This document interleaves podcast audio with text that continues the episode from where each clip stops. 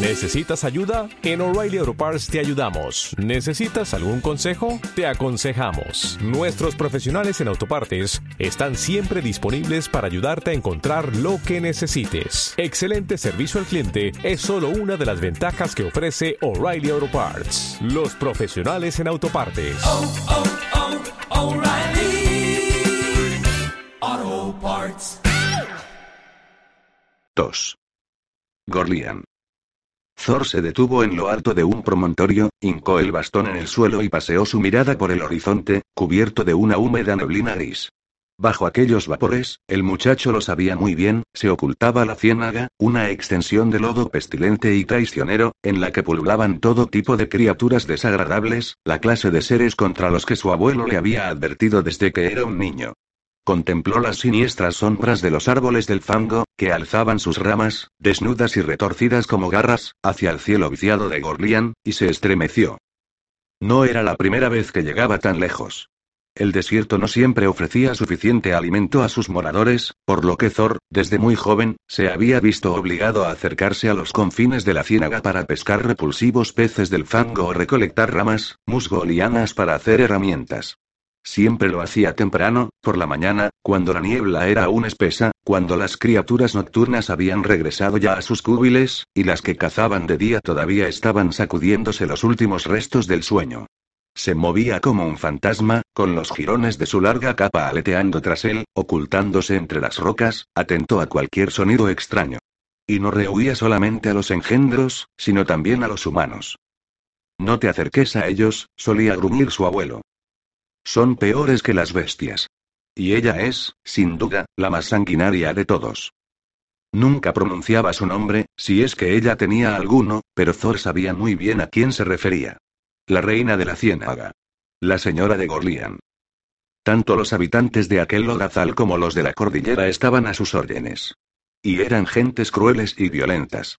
Personas de las que debía huir, igual que si se tratara del más voraz de los engendros. Por eso, por ellos, el abuelo había abandonado la ciénaga tiempo atrás, y se había instalado en el desierto. Allí apenas había nada que comer o beber, pero tampoco había personas. Allí, la reina de la ciénaga no los molestaría. Thor, sin embargo, siempre había soñado con explorar otros lugares. Y, aunque sabía que Gorlian no tenía nada que ofrecer más allá de la ciénaga y la cordillera, siempre sería algo más, algo nuevo, distinto de la monótona extensión pétrea y arenosa que lo había visto crecer. Y, en cuanto a las personas. Bien, esa era otra cuestión. Oyendo hablar al abuelo, cualquiera podría pensar que todos los seres del mundo eran malvados, a excepción de ellos dos. Desde que era niño, le había prohibido acercarse a las personas, hablar con ellas, incluso dejarse ver. En los últimos tiempos el muchacho, cansado y aburrido de su vida en el desierto, se había rebelado contra aquellas normas, había discutido con su abuelo y había amenazado con escaparse. Pero nunca lo había hecho, porque en el fondo de su corazón temía que él estuviese en lo cierto. Por eso ahora tenía la sensación de que estaba viviendo un mal sueño del que no tardaría en despertar. Tras una larga y agónica enfermedad, finalmente su abuelo había muerto días atrás, acurrucado sobre su jergón, en el fondo de la pequeña caverna arenosa que ambos compartían. Sin embargo, antes de cerrar los ojos definitivamente, lo había obligado a hacer una promesa. Pajarillo le dijo, con apenas un hálito de voz. Cuando yo me vaya, vas a quedarte totalmente solo. No, abuelo. Balbuceó él, con los ojos llenos de lágrimas. Pero el anciano lo hizo callar con un gesto autoritario y prosiguió. Creo que te he enseñado bien. Sabes valerte por ti mismo, sabes buscar comida y sobrevivir en nuestro mundo. Yo sabía que no estaría a tu lado siempre, y que llegaría el momento en que tendrías que saltar del nido y echar a volar tú solo. Ese momento ha llegado. Thor negó con energía, tratando de decirle que no lo consentiría, que se iba a poner bien. Colocó las manos sobre su frente para iniciar el círculo de curación, pero su abuelo las apartó de un golpe. Déjalo, pichón. Ya es demasiado tarde para esto. Gracias a tus cuidados he vivido mucho tiempo, más del que me correspondía. Pero no soy eterno, y ambos sabemos que ha llegado mi hora. Por eso, y antes de que sea demasiado tarde, quiero pedirte algo. Jura por todo lo más sagrado que lo cumplirás. El muchacho, inquieto ante el brillo febril que se encendió de pronto en la mirada del anciano, inquirió. ¿De qué se trata, abuelo? Júralo. Insistió él, y su voz se quebró en un arranque de tos que amenazó con partirlo en dos. Está bien, está bien, lo juro. Se apresuró a responder el chico, alarmado. El abuelo se calmó un poco, se recostó sobre el jergón y respiró un par de veces. Thor se estremeció al escuchar el silbido que hacía el aire al entrar en sus pulmones. ¿Qué es? ¿Lo que tengo que hacer? Se atrevió a preguntar, en un susurro. El anciano lo miró con ojos cansados. Lo que tienes que hacer, respondió, con un suspiro, es marcharte de aquí, marcharme de aquí. Buscar otra cueva, quieres decir. Pero su abuelo sacudió la mano con impaciencia. No, no, no. Marcharte de aquí. Del desierto. Y quizá algún día, pichón, puedas volar lejos, muy lejos. Fuera de Gorlian, tal vez. Está delirando, se dijo el muchacho. No existía nada más allá de Gorlian. Pero había jurado que cumpliría su promesa, y lo que había más allá del desierto eran la cordillera y la ciénaga. El corazón le dio un vuelco. ¿De verdad pretendía su abuelo que abandonara su hogar para irse a explorar aquel lugar de pesadilla? ¿Quieres decir? ¿Me estás pidiendo? ¿Que vaya a la ciénaga? Pero, abuelo, tú siempre has dicho. No importa lo que yo siempre he dicho, cortó el viejo. Ahora ya no. Escúchame de una vez y deja de interrumpirme. Tienes que irte de aquí, dejar atrás el desierto, cruzar la cordillera y adentrarte en la ciénaga. Y buscarla a ella. Y, esta vez sí, el corazón de Thor se encogió de terror. ¿A ella? ¿A la reina de la ciénaga? Preguntó, y su voz sonó parecida al chillido de un ratón. A ella, sí. Cuando yo muera, ve a verla, y cuéntale lo que ha pasado, y que te has quedado solo. Dile que te envía Dad, el viejo Dad. Eso debería bastar. Thor tragó saliva. Su abuelo jamás le había revelado su nombre hasta aquel momento. Para él, siempre había sido el viejo o el abuelo, ¿lo recordarás? Dad, el viejo Dad repitió él, con voz temblorosa. Bien aprobó el anciano. Pero escúchame, porque esto es importante. ¿Te acuerdas de todo lo que te he enseñado acerca de no dejarte ver, y de no hablar con nadie? Zora sintió débilmente. Pues eso sigue en pie, no lo olvides nunca. Cuando te vayas, llévate tu capa y la de repuesto, y no las pierdas por nada del mundo. No hables con nadie, no dejes que nadie te vea. Nadie, salvo ella. Pero me matará. Objetó el chico, presa de pánico. Los labios del abuelo se curvaron en una torva sonrisa. No, no te matará, muchacho, si eres inteligente y sabes presentarte ante ella en el momento adecuado a solas. ¿A solas con la reina de la ciénaga? Incluso ahora, tiempo después de la muerte de su abuelo, y pese a que ya había tomado su decisión, el joven seguía estremeciéndose de puro terror cada vez que pensaba en ello. No era para menos. Desde que podía recordar, el anciano siempre le había hablado de la señora de Gorlian como de la criatura más peligrosa que jamás había pisado aquellas tierras. Peor que los asesinos, que todos los criminales juntos, peor incluso que los engendros. Para el muchacho, la reina de la ciénaga era el más temible de los monstruos que poblaban su mundo. ¿Cómo pretendía ahora que fuese a visitarla, como si nada? Thor habría sido capaz de romper su promesa, se habría justificado a sí mismo pensando que aquella absurda petición eran solo los delirios de un moribundo, si no hubiese sido por algo que su abuelo dijo justo después de obligarlo a hacer aquel juramento. ¿Y qué se supone que debería decirle? Había preguntado el chico, todavía conmocionado. Y entonces, su abuelo le había dirigido una misteriosa sonrisa. Nada, pichón. Lo que deberías preguntarte es, más bien, ¿qué es lo que ella tiene que decirte a ti? Ella. Decirme, a mí. Repitió Thor, sin salir de su asombro. Lo que tiene que contarte. Murmuró él, cerrando los ojos, es muy, muy importante. Me ordenó en su día que no te lo dijera. Y por eso te he mantenido alejado de ella. Pero ha llegado la hora. ¿La hora de qué, abuelo? ¿Qué es lo que tiene que contarme? Sin embargo, el anciano solo fue capaz de musicar de nuevo. Júralo. Y cayó en un profundo sopor, del que ya no llegó a despertar. Al día siguiente, estaba muerto. Thor lloró amargamente la pérdida de la única persona que lo había acompañado durante toda su vida. Cavó una tumba y allí lo enterró, porque eso era lo que él había querido. Después, pasó el resto del día sentado a la sombra de un peñasco, con los brazos en torno a sus rodillas, pensando. Aún tardó una semana más en decidirse a partir. No era que hubiese perdido el miedo a la reina de la ciénaga, ni tan siquiera que deseara fervientemente hacer cumplir la última voluntad de su abuelo. Se trataba de que, incluso en sueños, los ecos de aquella última pregunta que había quedado sin responder seguían atormentándolo. ¿Qué es lo que tiene que contarme? ¿Qué tiene que decirme a mí la reina de la ciénaga? Esto es absurdo, se dijo a sí mismo aquella mañana, en lo alto del promontorio. Me voy a jugar la vida por los desvaríos de un viejo. Se le quebró la voz. Su abuelo había sido mucho más que un viejo. Había sido toda su familia. Todo lo que tenía. Y empezaba a sospechar que, si se había esforzado tanto en tratar de que la reina de la ciénaga figurara en sus peores pesadillas, no se debía a que fuera realmente tan peligrosa, sino por miedo a que ella le revelara antes de tiempo aquel secreto que se había llevado consigo a la tumba. Pero, ¿y si no es así? ¿Y si de verdad estaba delirando? Se preguntó, una vez más. Respiró hondo. La otra alternativa era pasar el resto de su vida en el desierto, solo. Y la soledad ya le pesaba. Apenas cinco días después de la muerte de su abuelo ya gritaba al eco en lo alto de las peñas y hablaba con los insectos.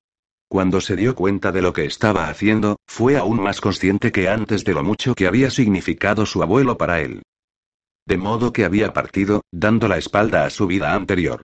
Había cruzado el desierto, primero, y la cordillera, después, y había llegado al margen de la ciénaga.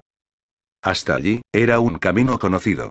Más allá, sin embargo, todo sería nuevo. Pero no dejaba a nadie atrás, nadie que lo esperara o lo echara de menos. Así que solo le restaba seguir adelante. Con un suspiro de resignación, empezó a descender por la pendiente.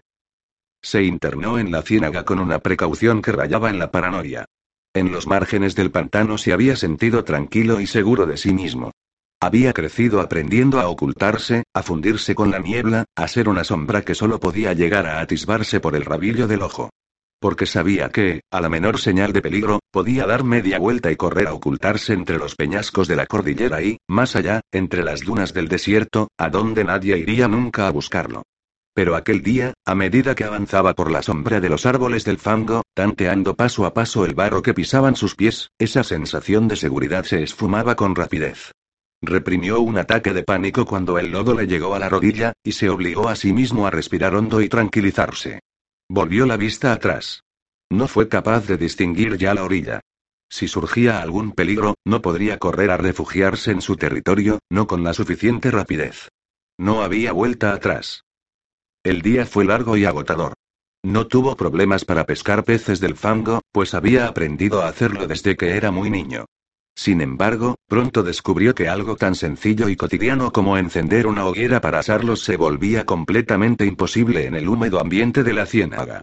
Frustrado, resolvió guardar el pescado para más tarde, cuando encontrara un pedazo de suelo o de roca lo bastante seco como para prender un fuego sobre él. Pronto descubrió que el concepto suelo seco no era algo que existiera en la ciénaga. Cuando empezó a oscurecer, Thor buscó con empeño algún lugar donde refugiarse, sin éxito. Apenas sentía los pies, porque los tenía totalmente entumecidos de arrastrarlos todo el día por el lodo, que en aquellos momentos le llegaba por encima de las rodillas. Tampoco había encontrado otra cosa que comer y, aunque aún guardaba los peces en su morral, todavía no había podido encender una hoguera. Y, pese a que su vida en el desierto lo había acostumbrado a comidas frugales, no recordaba haberse sentido nunca tan hambriento. Se acabó, pensó, agotado y muerto de frío. Mañana me vuelvo a casa. Pero no era una buena idea regresar justo en aquel momento, con la noche a punto de caer sobre la ciénaga. Debía encontrar un lugar donde dormir. Al día siguiente daría media vuelta y regresaría al desierto. Finalmente, optó por trepar a uno de los árboles del fango y acomodarse sobre él. Utilizó su capa de repuesto para anudar una hamaca entre las dos ramas más sólidas y se envolvió en ella, con un suspiro de alivio.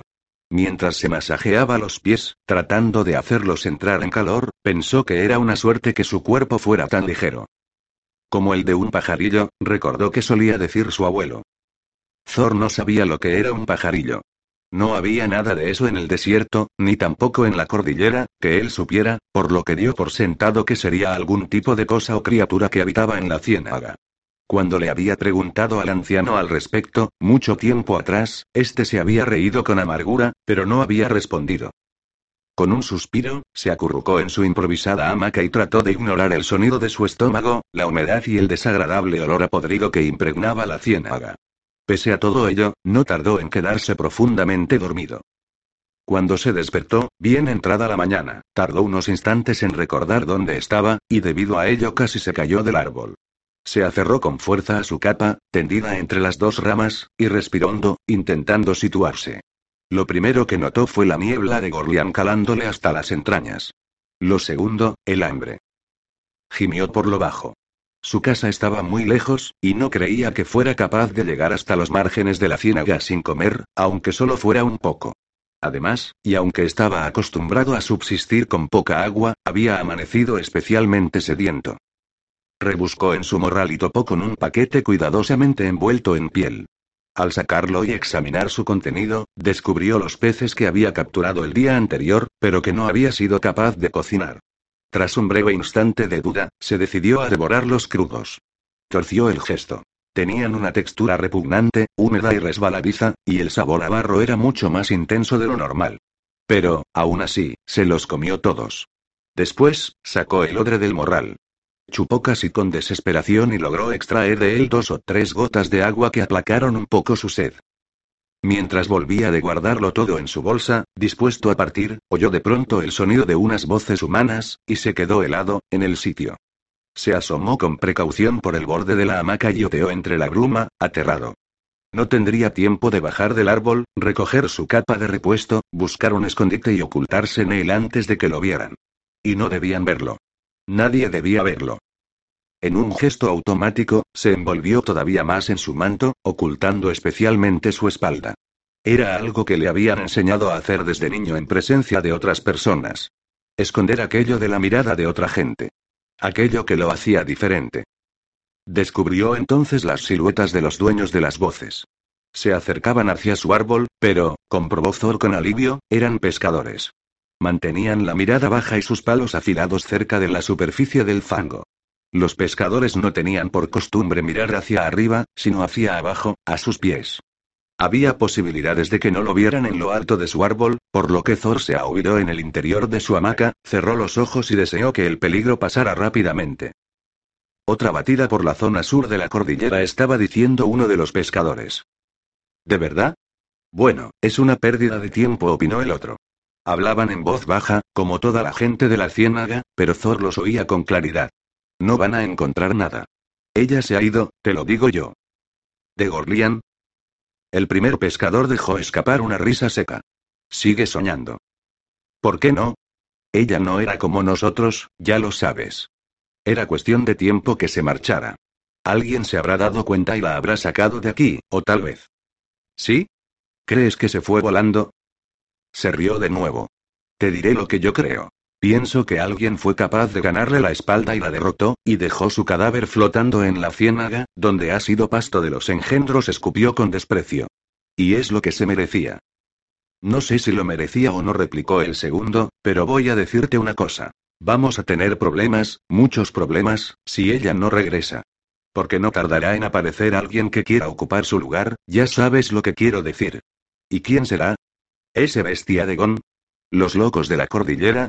¿O la pandilla de Torah? El otro pescador chasqueó la lengua, dejando claro que opinaba que ninguno de ellos era una buena opción. ¿Quieres apostar? No creo que sea una buena idea. Pero pronto habrá que elegir un bando, ya lo sabes. Y también sabes que todo el que no toma partido se convierte en un paria. Y cuando hay varios bandos, o perteneces a uno de ellos y tienes un grupo que te protege, o te quedas solo y te matan. Eso era lo bueno que tenía ella que, mientras estuvo al mando, se acabaron las guerras de bandas. Porque solo había una banda a la que pertenecer, y era la de ella. Ahora, por lo menos, hay más donde elegir. Thor no llegó a escuchar la respuesta, porque los pescadores ya se alejaban. No había entendido gran cosa de la conversación, pero tenía una sospecha. ¿Estaban hablando los pescadores de la reina de la ciénaga? Y, si era así, ¿significaba eso que ella se había ido? Un inmenso alivio lo inundó por dentro. No había ningún sitio a donde ir más allá de la ciénaga, así que, probablemente, el pescador estaba en lo cierto, y la reina estaba muerta. Eso quería decir que no podría hablar con ella y, por tanto, no tenía que cumplir el juramento que le había hecho a su abuelo. Naturalmente, ello implicaba que se quedaría sin saber qué era aquello tan importante que tenía que decirle. Pero en aquel momento, acurrucado en lo alto de un árbol en un lodazal pestilente, hambriento, cansado y aterido de frío, a Thor no le preocupaba lo más mínimo. Se asomó con precaución por el borde de su manto y espió a los pescadores mientras se alejaban. Como tenía por costumbre cuando veía a otras personas, se fijó especialmente en sus espaldas. Desnudas. Por supuesto. Ya no sintió la leve punzada de decepción que experimentaba cada vez que esto sucedía. Ya se había acostumbrado a la idea de que él era único, diferente. Sin embargo, aún no se había sacudido de encima la costumbre instintiva de mirar la espalda de los demás. Desde aquella primera vez. Su abuelo solía tratar de vez en cuando con gente de la cordillera, o incluso de la ciénaga, para hacer trueques. Se le daba especialmente bien tejer utensilios de cañas, tallar instrumentos de piedra o fabricar ropas de piel. Debía de ser porque, debido a su enfermedad, le costaba mucho caminar y no podía correr para cazar o pescar. De modo que permanecía mucho tiempo en su cueva, sentado, confeccionando objetos. Tampoco sus dedos eran tan ágiles como antaño, y Thor sabía que le costaba incluso moverlos, pero el anciano se negaba a perder la movilidad de sus manos, como había perdido la de sus rodillas, y por eso insistía en seguir trabajando. Todo lo que hacía lo intercambiaba por comida o materias primas, las cañas que no podía recolectar, la piel de engendros que ya no podía cazar. Cuando Thor era un bebé, su abuelo solía llevarlo a su espalda, atado, como un fardo. Pero al crecer, y cuando eso se hizo más evidente, el anciano se dio cuenta de que ya no podría llevarlo consigo sin que llamara la atención. De modo que, durante un tiempo, se acabaron los trueques y las expediciones a la cordillera. Sin embargo, cuando la necesidad lo obligó a salir de nuevo, confeccionó para Thor una capa larga, la primera que tuvo, y lo obligó a ponérsela. Vamos a ir a la cordillera a hablar con unas personas, le dijo, muy serio. Vas a venir conmigo. Pero, y escúchame bien, porque esto es importante, no vas a quitarte esta capa por nada del mundo, ¿me oyes? Quédate junto a mí, quieto, callado y sin llamar la atención. Y, como se te ocurra quitarte la capa, te juro por mi madre que te voy a dar una buena tunda cuando lleguemos a casa. ¿Me has entendido? Thor era demasiado pequeño como para comprender las razones por las cuales debía llevar la capa, pero no lo bastante como para no saber lo que pasaría si desobedecía, de forma que asintió, intimidado, y durante el trayecto no se quitó el manto ni una sola vez, pese a que el calor asfixiante del desierto lo hacía sudar por todos los poros. El viaje transcurrió sin incidentes. En la cordillera se encontraron con tres hombres que apestaban igual que la ciénaga de la que habían salido. Siguiendo las instrucciones de su abuelo, Thor permaneció quieto, junto a él, bien oculto bajo su capa, mientras los adultos regateaban. Sin embargo, el niño estaba demasiado nervioso, y le costaba trabajo quedarse quieto. Contempló a los hombres con curiosidad y llegó a la conclusión de que, salvo por el olor y por el color del cabello y la barba, no eran muy diferentes de su abuelo. Ninguno de ellos llevaba capa, y no pudo evitar preguntarse si también en aquello serían como él. De modo que, aprovechando un momento en el que estaban distraídos, se apartó del anciano para mirarlos por detrás. Solo quería echar un vistazo. Un vistazo rápido, y volvería a su sitio, y nadie se daría cuenta. Pero uno de los hombres detectó su presencia y se volvió bruscamente, sobresaltándolo. Thor dio un respingo y retrocedió, tropezó con algo y cayó de espaldas, quedando sentado en el suelo. ¿Qué tenemos aquí? dijo el hombre, enseñando todos los dientes, una pequeña rata husmeadora. No le hagas caso, dijo enseguida el abuelo. Es solo un niño revoltoso e impertinente. Thor, ven aquí, le ordenó. El chiquillo se puso en pie, pero los hombres ya se habían fijado en él. ¿Qué es ese bulto que tiene en la espalda? Una deformidad de nacimiento, respondió el abuelo. Es un pobre crío jorobado. ¿Y ahora, podemos hablar de negocios? Entonces deberías sacrificarlo, dijo el segundo hombre. Gorlian no es un lugar para mocosos débiles y lisiados. Si quieres, te puedo ahorrar la molestia. Añadió, sonriendo de forma desagradable. Thor dio un grito y salió corriendo, pero el otro lo retuvo por la capa y lo obligó a detenerse con brusquedad. Se hizo un breve silencio, un silencio atónito, casi horrorizado. ¿La madre qué? Empezó uno. ¿Qué demonios es eso? Thor notó que lo tocaban ahí y, de pronto, todo su miedo desapareció. Se revolvió como un salvaje y logró soltarse de los hombres de las ciénaga. Después, corrió a refugiarse en brazos de su abuelo. Solo es un pequeño lisiado, repitió este, con calma. Naturalmente, no vivirá mucho tiempo.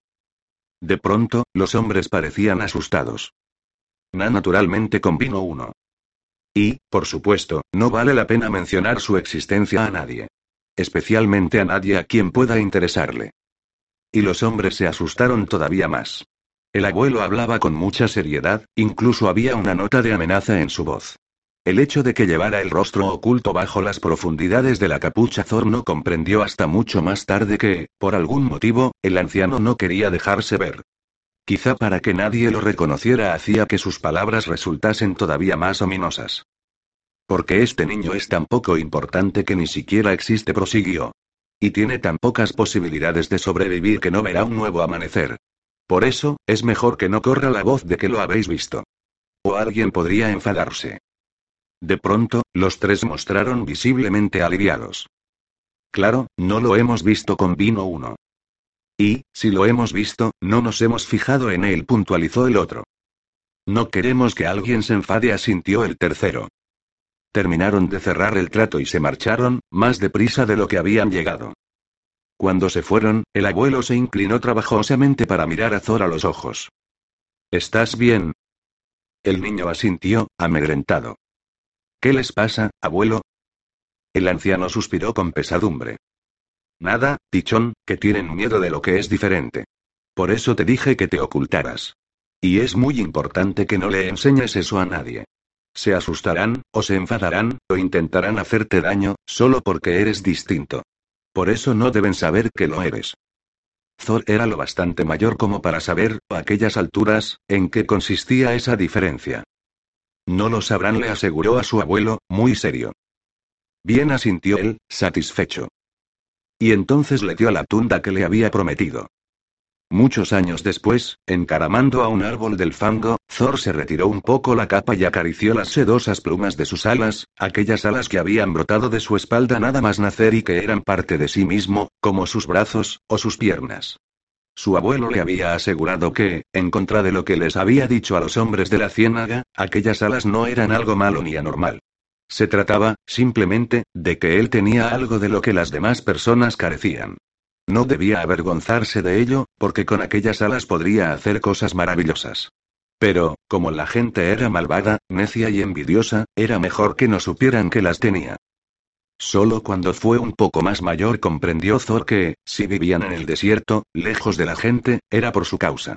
Para que él pudiera pasearse a plena luz del día sin tener que cubrir su diferencia con una capa. Para que nadie volviera a mirarlo de la forma en que lo habían hecho aquellos hombres. Para que pudiera aprender a volar.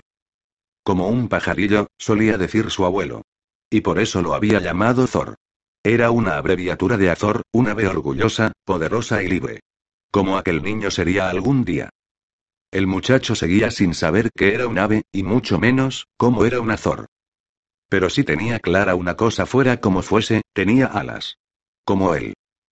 Aguardó aún un largo rato antes de decidirse a abandonar su escondite, por si acaso. Entonces, con un suspiro, bajó de un salto al suelo cenagoso. Se estremeció de asco cuando sus pies chapotearon en el barro, pero se consoló diciéndose a sí mismo que no tardaría en estar de vuelta en su cálida cueva. Se encaramó al árbol para desatar ambos extremos de la capa, y después, de nuevo en el suelo, volvió a guardarla en su macuto. Estaba terminando de anudar el cierre cuando una mano cayó sobre su hombro, sobresaltándolo. Vaya, vaya. Masculló una voz ronca. Thor se dio la vuelta de un salto para encararlo, ocultando su espalda a los ojos del desconocido. Era un hombre de mediana edad, de rostro arrugado y sucios cabellos grises. Por un momento le recordó a su abuelo, pero cuando él le dedicó una sonrisa desdentada y una mirada repleta de malicia, se corrigió inmediatamente. No, no se parecían en nada, decidió. Trató de zafarse, pero el individuo lo sujetó con firmeza por el cuello. Quieto, Zagal, no te vayas tan deprisa. Vamos, sé bueno y cuéntale al viejo Rug lo que haces aquí, ¿estás solo? Thor atrapó la oportunidad al vuelo. No. exclamó. Mi gente anda cerca y no tardará en notar mi ausencia. Son todos feroces guerreros y griega, mientras se rió el extraño, echando su fétido aliento sobre el rostro del muchacho, Torken. Gaup. Llamó, mirad lo que he encontrado.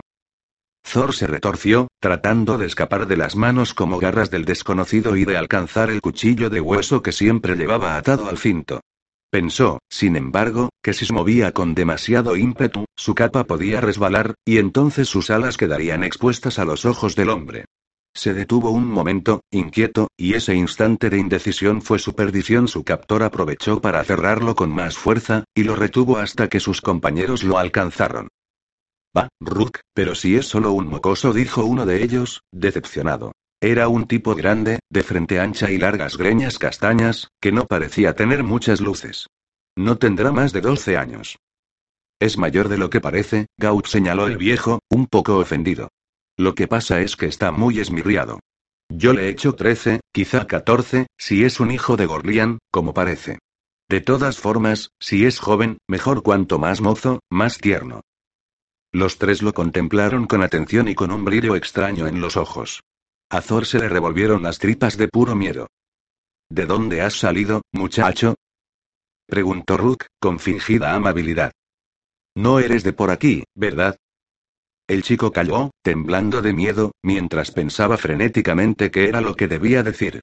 Su abuelo nunca lo había preparado para eso. El hombre lo sacudió sin contemplaciones. Te he hecho una pregunta, Zagal le gritó, contesta, si no quieres que te arranque la piel a tiras. Solo estoy de paso. Chilló Thor, aterrado, y su voz sonó como un agudo graznido. Los tres hombres rieron como si hubiese contado un chiste. Ah, ¿sí? Dijo Gaut, ¿y a dónde vas, si puede saberse? Thor tragó saliva. Decidió jugársela y dijo, tratando de sonar altivo y seguro de sí mismo. A ver a la reina de la ciénaga. Los tres rieron aún más alto. ¿Para qué? Porque me han enviado a verla. ¿Quién? Thor empezaba a cansarse de aquel interrogatorio. Recordó lo que le había dicho su abuelo antes de morir, y pensó que, si su nombre significaba algo para la reina de la ciénaga, también debía de impresionar a las gentes del barro, así que se arriesgó. Dad. El viejo Dad. Funcionó, a medias. El nombre los hizo reaccionar, pero no de la forma en que había esperado. Rook entornó los ojos y dijo, rechinando los dientes. ¿Me tomas el pelo? El viejo Dag está muerto. Thor no pudo disimular su turbación. ¿Cómo lo sabían? Era imposible que se hubiesen enterado tan pronto. El viejo Dag lleva muchos años muerto, añadió el rufián. El chico dejó escapar una carcajada nerviosa. Eso era imposible. Solo hacía doce días que lo había enterrado. El hombre, creyendo que se burlaba de él, levantó una mano para abofetearlo, pero el tercer miembro del grupo, el tipo larguirucho y de barba rojiza al que habían llamado Torken, lo detuvo. No, espera, Rook dijo. Sus ojos relucían divertidos. Quiero escuchar el final de la historia. De modo, chico, que el viejo Date ha enviado a hacerle una visita a la reina de la ciénaga. Los tres volvían a reírse sin disimulo. Thor empezaba a enfadarse al ver que no lo tomaban en serio. Es verdad. Protestó. Dag ha muerto, es cierto, pero no hace años de eso, sino días. Vivíamos en el desierto hasta entonces. Y antes de morir me pidió que le entregara un mensaje a la reina de la ciénaga. Un mensaje tan, tan importante. Añadió que, si la reina no lo recibiese, se enfurecería. Mucho. Los tres cruzaron una mirada, y Thor pensó que se habían tragado su farol. Zagal, el viejo Dad lleva años muerto, y la reina de la ciénaga desapareció hace meses, le aseguró Rook, sonriendo de forma desagradable. Thor lo miró, inseguro. Si la reina hubiese desaparecido, comprendió de pronto, su abuelo podría no haberse enterado. Después de todo, la enfermedad lo había tenido postrado en cama durante mucho tiempo. Así que, si dijeras la verdad, prosiguió Rook, nadie te estaría esperando, ni en casa, ni en tu lugar de destino. Creo que estás solo, muchacho, y creo que nadie te echará de menos cuando desaparezcas. Pero, ¿por qué? Chilló Thor, no os he hecho nada malo. Torken suspiró casi con pesar. Lo sabemos, hijo, pero son malos tiempos. Siempre son malos tiempos en Gorlian. Y las presas escasean, añadió, con una torcida sonrisa. Thor vio cómo Gaut se relamía al mirarlo, y se quedó paralizado de horror. No estaréis pensando. Rook tiró de su brazo para sacarlo de debajo de la capa y examinarlo bajo la grisácea luz de la mañana. Chasqueó la lengua con disgusto. Muy flaco sentenció, ¿y qué esperabas de un pimpollo de Gorlian? replicó Gaut, relamiéndose de nuevo. A mí me basta con eso. Es mejor que los peces del fango. Seguro que estará mucho más sabroso. No podéis comerme. Gritó el chico, debatiéndose con desesperación. Aquello debía de ser una pesadilla. En cualquier momento despertaría y descubriría que seguía en su cueva, junto a su abuelo. ¿Por qué no vamos a poder comerte? Rió Rook. Llevamos años alimentándonos de pescado fangoso y carne de engendro. Los muslos de un muchachito serán todo un manjar. Los cocinaremos a la parrilla. Seguro que saben a cochinillo asado, suspiró Torken con nostalgia. Oh, sí, cochinillo asado, repitió Gaut, relamiéndose por tercera vez. Thor no sabía lo que era un cochinillo, pero no tenía la menor intención de averiguarlo. Se revolvió y casi logró zafarse, pero Rug lo atrapó limpiamente por la capa cuando ya casi se veía libre. ¿Eh, Zagal, a dónde te crees que? Siguió un silencio incrédulo, asombrado. Thor no necesitaba mirar para darse cuenta de lo que estaba pasando. Mirad lo que tiene en la espalda, dijo Gaut, atónito. Son alas, dijo Tolkien en tono reverente. Como las de ella. ¿Creéis que será algo suyo?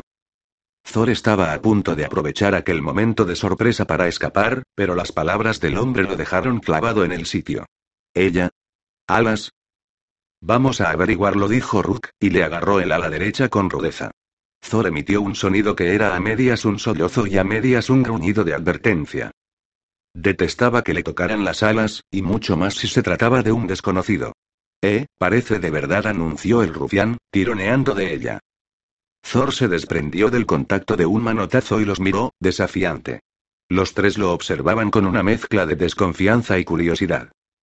Caramba, muchacho, dijo Torken, ¿por qué nos has hecho perder el tiempo con toda esa tontería del mensaje y el viejo Gad cuando tenías una historia mucho más interesante que contar? Gaut se rió tontamente. Sí, y vaya historia. Apuesto a que la dama de hielo no era tan fría como aparentaba. Soy un ángel y vosotros sois solo humanos. Dijo con voz de falsete. Apuesto a que eso no le importaba tanto a la hora de buscar quien le calentara la cama. Rook se encogió de hombros. Ya ves, al final resulta que era tan zorra como todas las demás. ¿Cuántos principitos como este habrá en la ciénaga? Se preguntó en voz alta, examinando a Thor con suspicacia. Thor temblaba de miedo y de nerviosismo. ¿De qué estaban hablando? ¿Qué insinuaban? Si se lo llevamos de vuelta, ¿creéis que nos recompensará? Preguntó Torken. Thor no entendía del todo lo que estaban diciendo, pero aprovechó la oportunidad. Pues claro que os recompensará. Y muy bien. Los tres cruzaron una mirada. Y, naturalmente, tú sabes dónde encontrarla. Aventuró Rook. Naturalmente. Aseguró el chico, asintiendo con energía. Pero el hombre lo miró con fijeza y volvió a exhibir su sonrisa desdentada. No mientas al viejo Rug lo reganó. Acéptalo, la reina de la ciénaga ha abandonado Gorlian, y lo ha hecho sin ti. Así que ahora ya no vales nada.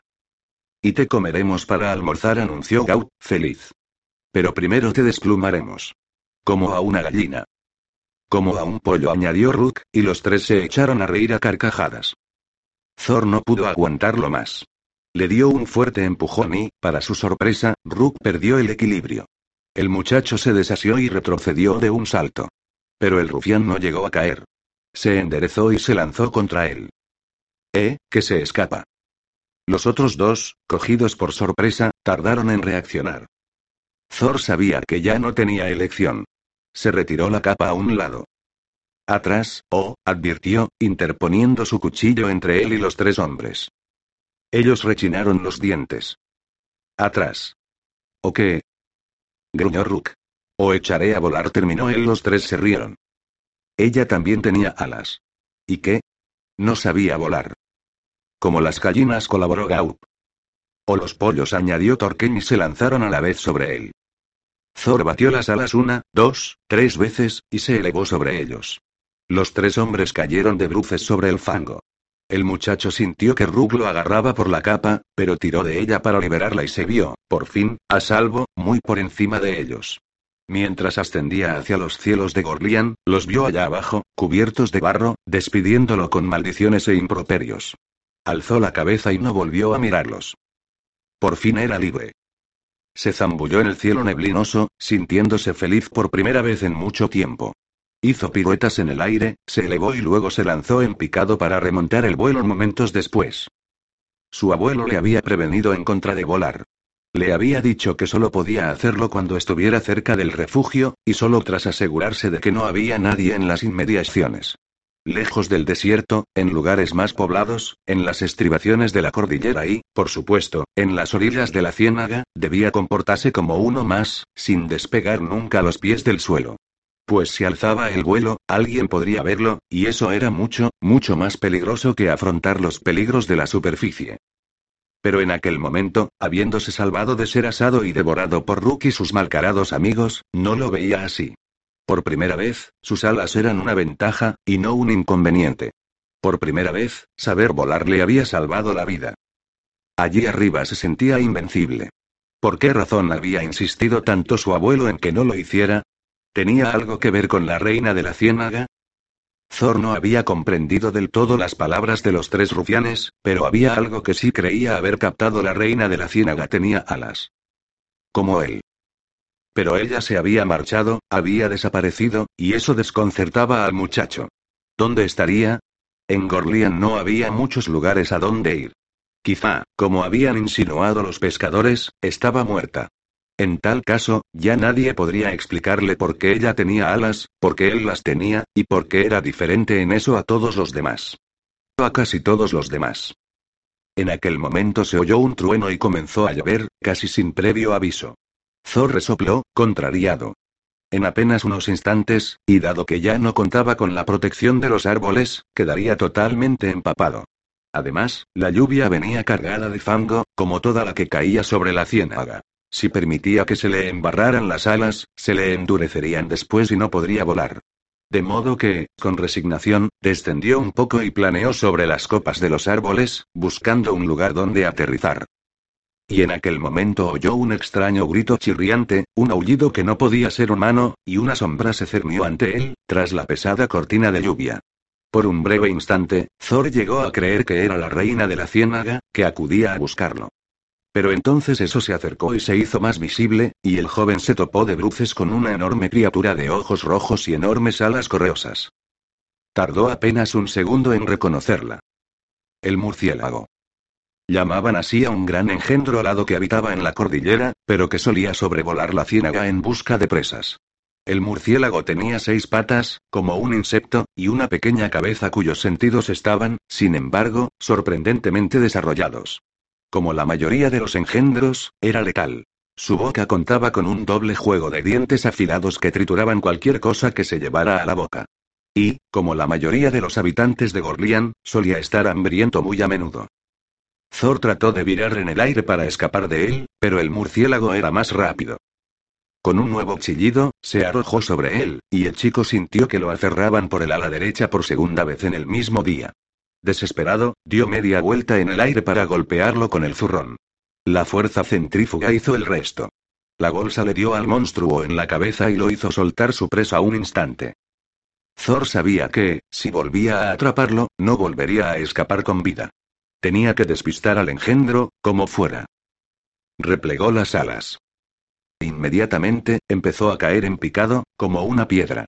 Oyó el chillido del murciélago, escuchó el poderoso batir de sus grandes alas y supo que lo perseguía. Apretó los dientes mientras seguía precipitándose en una mortífera caída libre hacia el suelo. Tenía que esperar hasta el último momento, o el engendro lo alcanzaría. Pero, si tardaba demasiado, se estrellaría contra el fangoso suelo de la ciénaga. Casi pudo sentir el hediondo aliento del murciélago en su nuca cuando, por fin, desplegó las alas y frenó su caída con brusquedad. Realizó un repentino giro para dejar atrás a su perseguidor y planeó sobre las copas de los árboles del fango. Sin embargo, las garras del monstruo lo golpearon y lo hicieron perder el equilibrio. Dio varias vueltas de campana en el aire y comprobó, aterrado, que aún seguía cayendo. Batió las alas mientras se precipitaba hacia el lodo y las ramas de los árboles arañaban dolorosamente su cuerpo. Por fin, aterrizó pesadamente en el barro. Chapoteó, aturdido, mientras oía el grito frustrado del murciélago sobre su cabeza, y la lluvia seguía golpeándolo sin misericordia. Logró abrir los ojos y alzar la cabeza, y vio algo entre la gruma. ¡Qué raro! Una casa que flota sobre el fango, pensó, antes de perder el sentido.